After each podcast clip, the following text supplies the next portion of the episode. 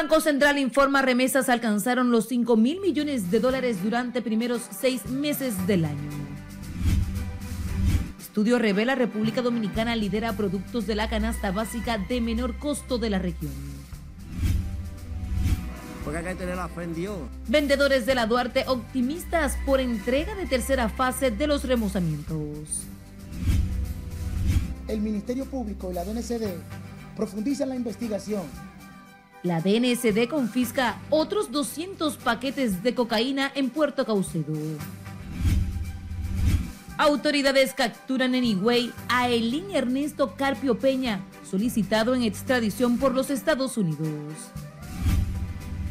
Familiares de Edwin Moreta, desaparecido desde hace dos semanas, piden a las autoridades intensificar la búsqueda de su pariente. Aspirantes a cargos municipales y congresuales continúan este domingo con la inscripción de precandidaturas. Protestan en Santo Domingo Este por el muro de San Isidro. Y vicepresidenta de la República inaugura varias obras en Santo Domingo Este y el Distrito Nacional.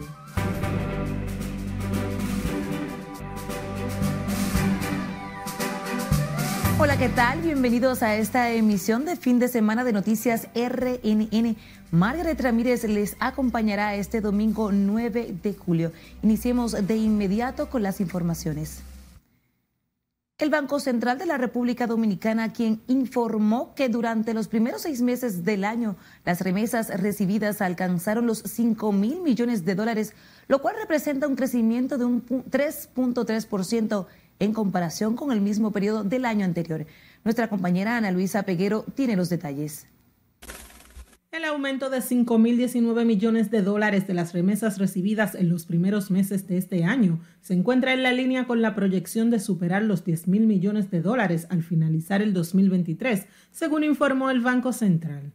La entidad financiera detalló que particularmente el mes de junio registró un valor de remesas de 846.4 millones de dólares, con un aumento de un 5.3% comparado con junio del 2022. Estos flujos marcan el sexto mes con incremento consecutivo en lo que va de año, extendiendo el comportamiento observado desde inicios del último trimestre del 2022. El banco señala que el desempeño económico de los Estados Unidos fue uno de los principales factores que incidió sobre el comportamiento de las remesas, ya que desde ese país provino el 83.8% de los flujos formales de junio, unos 639.5 millones de dólares. El Banco Central destacó también la recepción de remesas por canales formales desde otros países, como España, por un valor de 47.8 millones de dólares, un 6.3%, así como Haití e Italia, con 0.9% y 0.8% de los flujos recibidos, respectivamente. El resto de la recepción de remesas se divide entre países como Suiza, Canadá y Panamá, entre otros. Respecto a la distribución de las remesas recibidas por provincias durante el mes de junio, el Banco Central señala que el Distrito Nacional obtuvo la mayor proporción, con un 36.2%, seguido por las provincias de Santiago y Santo Domingo, con un 13.7% y un 8.8% respectivamente. Esto indica que más de la mitad, el 58.7% de las remesas, se recibe en las zonas metropolitanas del país. La institución resaltó que los mayores flujos de ingresos externos permitieron también la acumulación de reservas internacionales, que al cierre del mes de junio superaron los 16.200 millones de dólares. Ana Luisa Peguero, RNN. La República Dominicana sigue siendo el país de la región donde los principales productos que conforman la canasta básica alimentaria son más baratos, según desprende el último informe de levantamiento de comparación de precios llevado a cabo el pasado mes de junio por la Secretaría de Desarrollo Económico a través de la Dirección General de Protección al Consumidor de Honduras. El estudio, que abarca a los países de Centroamérica y República Dominicana, arrojó que de, los productos alimentarios de mayor demanda en el país caribeño se encuentran el arroz, el aceite, las habichuelas, huevos, plátanos, guandules, leche, sardinas, cebolla, oyama, pollo, chuleta, salami, carnes de res, carnes de cerdo, entre otros, los cuales se adquieren por debajo del valor que tienen en Panamá, El Salvador, Nicaragua, Honduras, Costa Rica y Guatemala. Los productos de la canasta básica alimentaria en República Dominicana, de los que forman parte 34 de los principales alimentos de mayor consumo, tienen un costo de 185.95 dólares.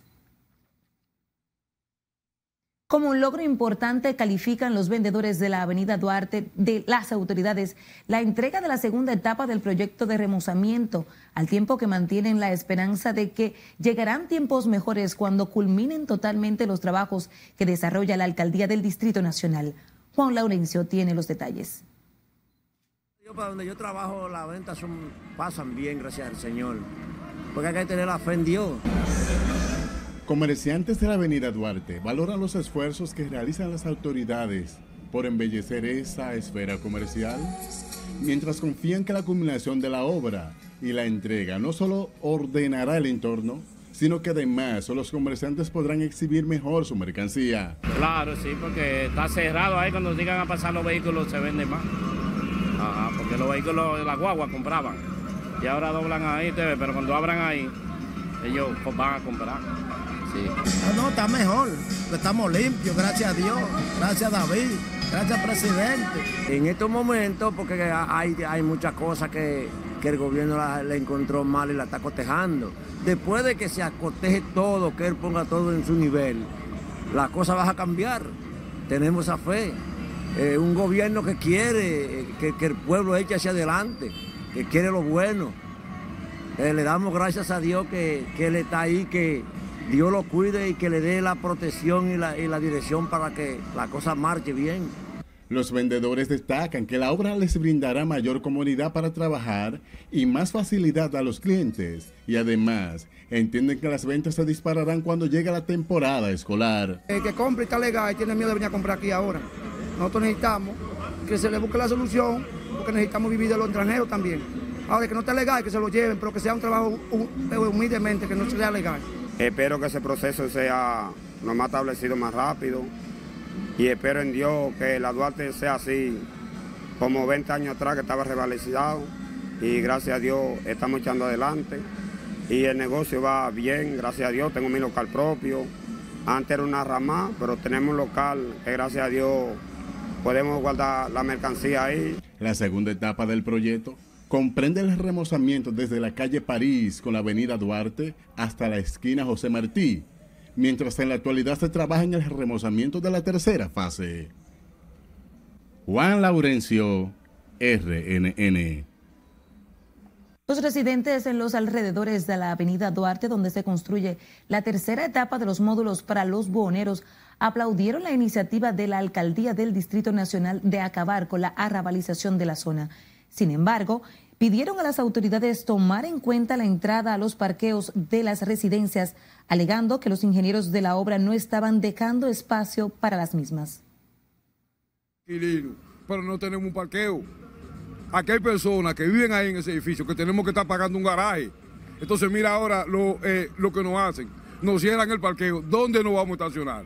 Cuando yo venga para mi casa, ¿dónde, eh, ¿a dónde me voy yo eh, a estacionar? Si me paro allí, voy a tener un problema con lo AME. Entonces, tengo que dar 200 pesos diarios por un garaje, yo teniendo un parqueo. A nosotros nos afecta ahora mismo esos contenedores. ¿Por qué? Porque eso es en la área del parqueo, donde nosotros, todos los que vivimos aquí, casi la mayoría tenemos carros. Han construido ese muro, ¿por dónde vamos a entrar?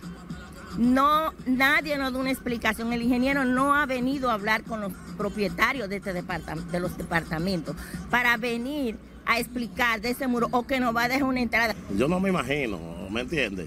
Lo que puede suceder a la hora no que por lo menos usted venga y entre o quiera entrar para su apartamento, para esos lugares así, que nosotros vimos aquí, tenemos muchísimos años. Usted me entiende, viendo aquí automáticamente vemos que nos baja sin parqueo. Aseguran que desde que inició la construcción de la tercera etapa es un problema para ingresar a los edificios, por lo que temen que esta problemática se extienda. La alcaldía del Distrito Nacional desarrolla este fin de semana un operativo general de limpieza y acondicionamiento que abarca las tres circunscripciones del Distrito Nacional. El sábado, todas las brigadas operativas de la alcaldía iniciaron a las 8 de la mañana desde la avenida John F. Kennedy, esquina Máximo Gómez, desde donde fueron desplegadas por toda la ciudad. Este domingo las unidades salieron en horas de la mañana desde el Ayuntamiento del Distrito Nacional hacia los puntos indicados donde estarían culminando con la limpieza. Este operativo, en el que participan más de 79 camiones y alrededor de 350 colaboradores de recolección, estuvo bajo la supervisión de la alcaldesa Carolina Mejía y tiene el propósito de mantener la seguridad y la limpieza de la ciudad con recogida de desechos y limpieza en general. La Dirección Nacional de Control de Drogas, apoyados por inspectores de aduana y seguridad militar del puerto multimodal Caucedo y otras agencias, confiscaron otros 200 paquetes de cocaína en esa terminal del municipio de Boca Chica. Juan Francisco Herrera con los detalles. Su destino final sería Rotterdam. El Ministerio Público y la DNCD profundizan la investigación para arrestar y poner a disposición de la justicia a los integrantes de esta red de narcotráfico internacional. Las autoridades dominicanas siguen golpeando a las redes de narcotráfico. El último golpe ocurrió la madrugada de este domingo cuando los agentes intervinieron un contenedor cargado de guineos en cuyo interior se ocuparon ocho bultos conteniendo los paquetes de la droga. Fue una operación que duró aproximadamente 10 horas en las inspecciones de los contenedores que iban a Rotterdam y tras esa intensa labor se detectó en uno de esos furgones esas sustancias extrañas que posteriormente resultaron ser paquetes que presumimos son de cocaína. Es una investigación que apenas inicia. Saben ustedes que los contenedores son contaminados, no sabemos dónde. Las autoridades aseguran que tanto el macro como el microtráfico han recibido duros golpes en estos últimos tres años. Las autoridades dominicanas siguen alerta en los aeropuertos, puertos y todo el país para descubrir estas nuevas modalidades de narcotráfico que buscan burlar los controles de los organismos de seguridad del Estado.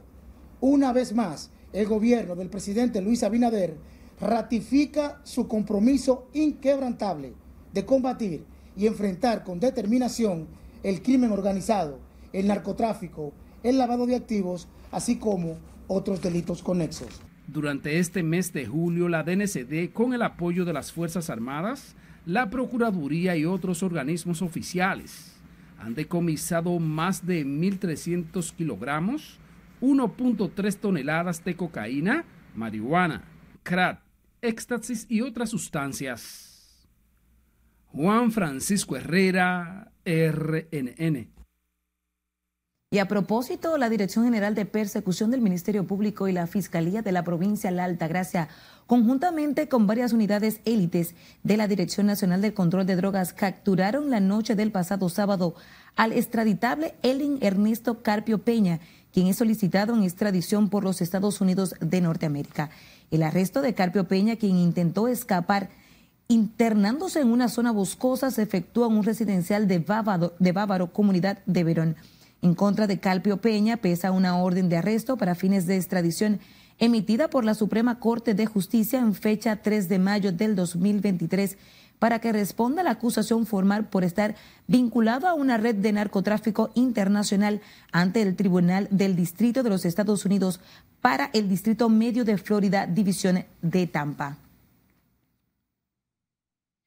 Continúa desaparecido Edwin Amauris Moreta, de 46 años de edad, quien salió de su trabajo como supervisor de una empresa de seguridad el pasado 27 de junio con destino a la Avenida España en Santo Domingo Este. Juan Francisco Herrera con los detalles. Siente la soledad, se siente mal, no hay palabra para decirlo. La desesperación y angustia persiste en los familiares de Edwin Moreta de 46 años, quien se encuentra desaparecido hace dos semanas. Su madre, que vive en el sector de Gualey de esta capital, clama ayuda a las autoridades para encontrar a su hijo, que según ella tiene problemas de depresión. ¿Cómo que es difícil? Yo quiero encontrar a mi hijo, yo quiero ver a mi hijo, yo quiero abrazar a mi hijo, yo quiero estar con mi hijo, es mi único hijo se ve ese niño que está allí, es, mi nieto, él quiere ver a su papá. ¿Me entiende? Entonces, no, ¿cómo le digo? No tengo palabras porque yo no duermo. Yo no duermo.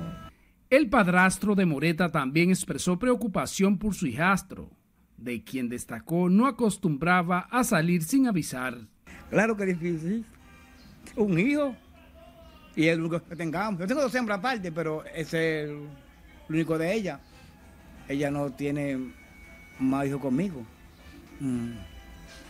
Pero nada, nosotros esperamos que nos ayude y que la policía meta su mano ahí para ver si nos ayuda en algo. Narran que Edwin lo vieron por última vez en las inmediaciones de la Avenida España, cuando le pidió a un taxista que lo trasladara a esa zona. Hago un llamado especial a la sociedad, al gobierno, a la institución pública, que yo tengo el deseo de abrazar a mi hijo.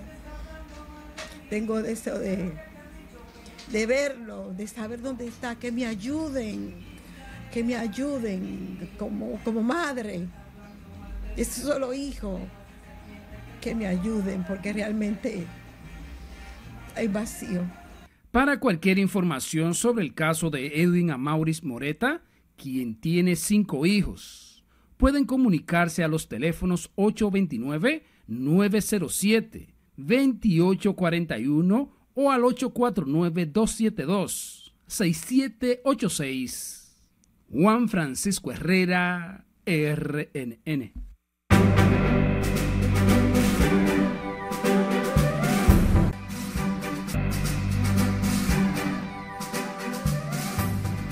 Es tiempo de darle la vuelta al mundo y conocer las noticias más importantes en el plano internacional de la mano de nuestra compañera Ana Luisa Peguero. Un grupo de 23 personas, entre ellos varios menores, rescatado por varios ciudadanos luego de que la embarcación en la que viajaban se encalló en una roca en un callo al este de Puerto Rico. El suceso lo dio a conocer José Torres, un productor de televisión y uno de los afectados, quien descargó varios videos en las redes sociales relatando la osadía y pidiendo a las autoridades que los rescataran de la embarcación que encalló al noroeste de la isla. Un hombre a bordo de un ciclomotor disparó a varias personas en Nueva York de forma aparentemente aleatoria, matando a una e hiriendo a otras tres antes de ser detenido. Según las autoridades, el sospechoso es un varón hispano de 25 años y con un arresto previo en la ciudad. La defensa antiaérea rusa derribó hoy dos misiles ucranianos en la región fronteriza de Brankat, aseguró el gobernador de la provincia, Alexander Bagomaz explicó que como consecuencia de la caída de uno de los misiles, un aserradero en el pueblo de Vitosh quedó completamente destruido. El medio de comunicación Match señaló en Telegram que los misiles estaban dirigidos a la central nuclear de Denosvor en la vecina región de Smolensk y el aeródromo militar en la también vecina región de Kaluga, pero la defensa antiaérea los derribó sobre Vitoch.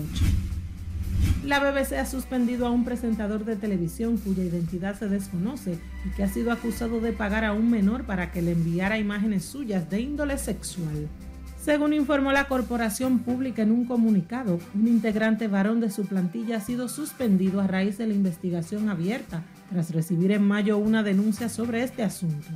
El diario sensacionalista The Sun, que desveló el escándalo, señala que hoy la madre del menor, cuya identidad y género se desconocen, pudo ver en un video a la estrella de la BBC en ropa interior, listo para que su hijo actuase para él. El presidente estadounidense Joe Biden afirmó que está convencido de que hay una manera de establecer una relación de trabajo con China que beneficie a ambas naciones que han tratado de acercarse durante los últimos meses. Biden aseguró que pese a que es consciente de que el presidente chino Xi Jinping quiere reemplazar a Estados Unidos como el país con la mayor economía y capacidad militar del mundo, ambas naciones pueden tener una buena relación. Y dos delfines terminaron varados este domingo en una playa en la ciudad rusa de Sochi tras ser arrastrados hasta allí durante una tormenta en el Mar Negro. Aunque uno de ellos logró volver al mar, el otro fue rescatado con la ayuda de un grupo de personas. Los rescatadores, que se calaron hasta los huesos en medio de las fuertes olas, tuvieron que empujar varias veces al mamífero marino, reporta la prensa local. En las internacionales, Ana Luisa Peguero, RNN. En Nueva York, el expresidente de la República, Leonel Fernández, líder del, del, partido Fuerza del Pueblo, reunió a decenas de dirigentes y militantes de esa organización quienes se comprometieron a trabajar para lograr la victoria en las elecciones municipales y presidenciales del 2024. Durante el encuentro, Fernández destacó el crecimiento de su organización política, lo que él considera como el inicio del camino a la reconquista del poder. El evento donde participaron cientos de dirigentes de la diáspora se llevó a cabo en Harmony Arena de Nueva York. El Partido de la Fuerza del Pueblo continuó este domingo su proceso de inscripción de precandidatos a nivel congresual y municipal, así como presidencial, donde se disputarán más de 4.200 cargos de cara a las elecciones del 2024. Juan Francisco Herrera con los detalles. Con pancartas y consignas aspirantes a cargos populares, acudieron hoy a la Casa Nacional de la Fuerza del Pueblo para inscribir sus precandidaturas. El presidente de la Comisión Nacional Electoral de la Fuerza del Pueblo, Henry Merán, dio los detalles de cómo avanza el proceso interno de ese partido.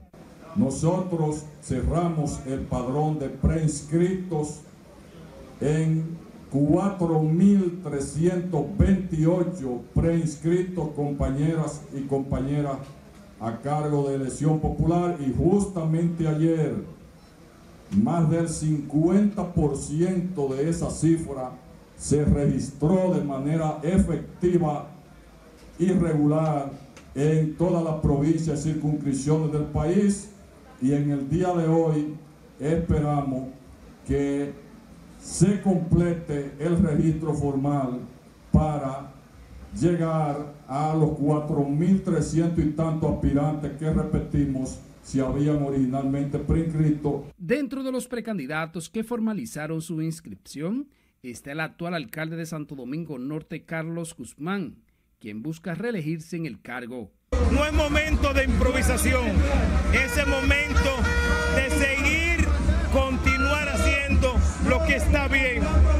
El plan de ordenamiento territorial, la limpieza, la iluminación, pero también se inscribieron el aspirante a diputado Víctor Pavón por Santo Domingo Norte y el periodista Pedro Jiménez por el Distrito Nacional. Esa es la demostración más grande que puede tener una fuerza política, donde tenemos más de 5 mil candidatos potables, nuevas opciones, que es lo que quiere la población dominicana nuevo rostro, nuevo compromiso. Y eso es Leonel Fernández junto a un grupo de hombres y mujeres comprometidos con la patria. Una nueva forma de hacer política. Vamos la gente decente a ocupar ese Congreso Nacional. Vamos a sacar a los riferos y vamos a entrar a la gente de bien. También inscribió su candidatura Rubén Maldonado, actual diputado y quien aspira a ser senador por la provincia Santo Domingo.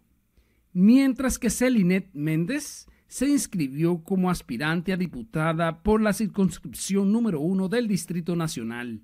La Comisión Nacional Electoral de la Fuerza del Pueblo estará recibiendo a aspirantes a cargos selectivos hasta el próximo miércoles, cuando concluya el proceso de inscripción.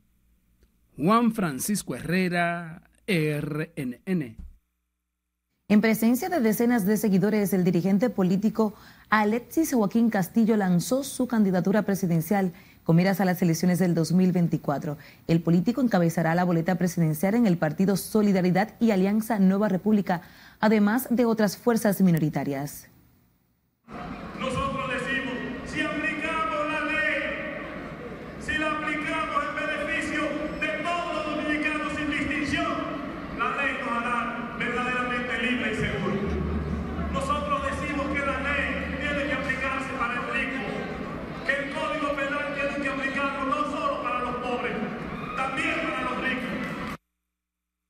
Se desarrolló en el Club San Carlos en el Distrito Nacional, donde se presentó parte de su plan de gobierno, alegando que sueña con un mejor país. La precandidata a la alcaldía por el Partido Revolucionario Moderno por Santo Domingo Norte y actual diputada Betty Jerónimo aseguró que el supuesto abandono en el que se encuentra ese municipio muestra la evidencia de que es tiempo de que una mujer asuma la cabeza de esa alcaldía Jerónimo señaló que la deficiencia en la recogida de basura, la falta de limpieza en las cañadas y la carencia de iluminación en las calles son parte de los problemas que afronta esa demarcación. Tenemos una alcaldía, le han dado la espalda al alcalde, presupuesto participativo, el tránsito, o sea, la basura, aquí todo es un caos. Por eso necesitamos una mujer que organice nuestra casa que está en un desorden. La aspirante a la alcaldía por Santo Domingo Norte encabezó un recorrido por Sabana Perdida, donde recibió el respaldo de simpatizantes que apoyan su candidatura por Santo Domingo Norte. La Oficina Nacional de Meteorología informó este domingo que dominan las lluvias empezarán a disminuir durante la noche de este domingo a medida que se aleje la onda tropical de nuestra zona de pronóstico. El organismo vaticinó un día soleado para este lunes, al tiempo que recomendó a la población tomar las medidas necesarias debido a las altas temperaturas.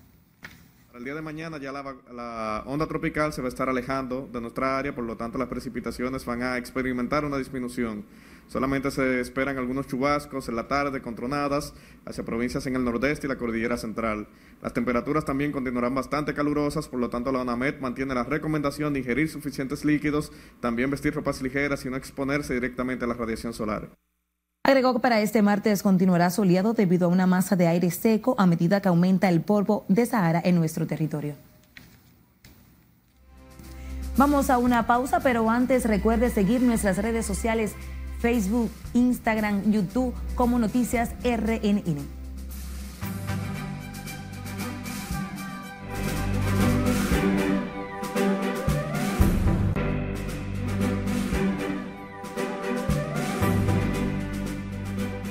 Residentes en la periferia de la avenida Rafael Domínguez en San Isidro continúan demandando de las autoridades que anulen la construcción del muro del muro que divide dicha avenida, porque según ellos constituye un obstáculo para la movilización de los ciudadanos. Juan Laurencio estuvo allá y nos tiene los detalles. Varias organizaciones de la localidad de San Isidro en Santo Domingo Este protestaron este domingo en demanda de que las autoridades pongan fin a la obra que ellos apodaron el Muro de la Muerte, alegando que no solo entorpece sus actividades cotidianas, sino que también representa un peligro para esa localidad. Somos comerciantes y comunitarios que hemos decidido reclamar un derecho que la constitución nos asiste como dominicanos libres. Y hoy queremos decirle al mundo que la comunidad de San Isidro está siendo atropellada. Nosotros queremos que se nos construya la isleta que fue aprobada cuando el presidente dio el primer Picasso y no que hoy nos quieran vender gato por liebre. Ya tenemos varias muertes aquí en la comunidad de personas, especialmente las últimas dos mujeres muertas que tuvieron que cruzar por encima del muro de la muerte, uno en la proximidad de la zona de San Isidro y otro en la proximidad de la charla las inmediaciones. Alegan que esta división ha provocado al menos medio centenar de accidentes, el último ocurrido el pasado viernes, cuando fue atropellado un agente policial por el que teme que continúen generándose estos tipos de hechos lamentables. Entonces tengo que cruzar con un niño de un año y otro de nueve años ese muro. Y no obstante, cuando tengo que cruzar en esta área, también tengo eh, vehículos que van a doblar. Estamos aquí reclamando ante usted al ministro de Obras Públicas que se presente aquí, porque si no va a matar todo en el muro, la comunidad entera, que pase por nuestro cadáver de cada uno, porque ya no queremos más muerte. Pese a que un contingente militar vigilaba de cerca, los lugareños volvieron a las calles demandando no más el muro de la muerte y que se abran las vías de acceso a la entrada de cada comunidad. Juan Laurencio, RNN. El ministro de Obras Públicas y Comunicaciones del ICNE Ascensión informó que al final del mes de septiembre el presidente Luis Abinader estaría inaugurando el primer tramo de unos 10 kilómetros de la carretera que comunica Rancho Arriba, Nizao, Sabana Larga, de la provincia San José de Ocoa, gracias al trabajo que realiza una compañía constructora. Durante un recorrido de supervisión, el ministro informó que los 7 kilómetros restantes de la vía se tardará un poco más en su terminación debido a que a las labores que realiza el Instituto Nacional de Aguas Potables en la colocación de unas tuberías que también son necesarias para poder atender las necesidades de estas comunidades. La reconstrucción de la vía requiere de una inversión de unos 50 millones de pesos. Comunicará a las regiones sur y norte, atravesando la provincia de San José de Ocoa, e impactará de forma positiva económicamente y social, creando una mayor cantidad de empleos directos e indirectos que redundarán en el desarrollo provincial y regional.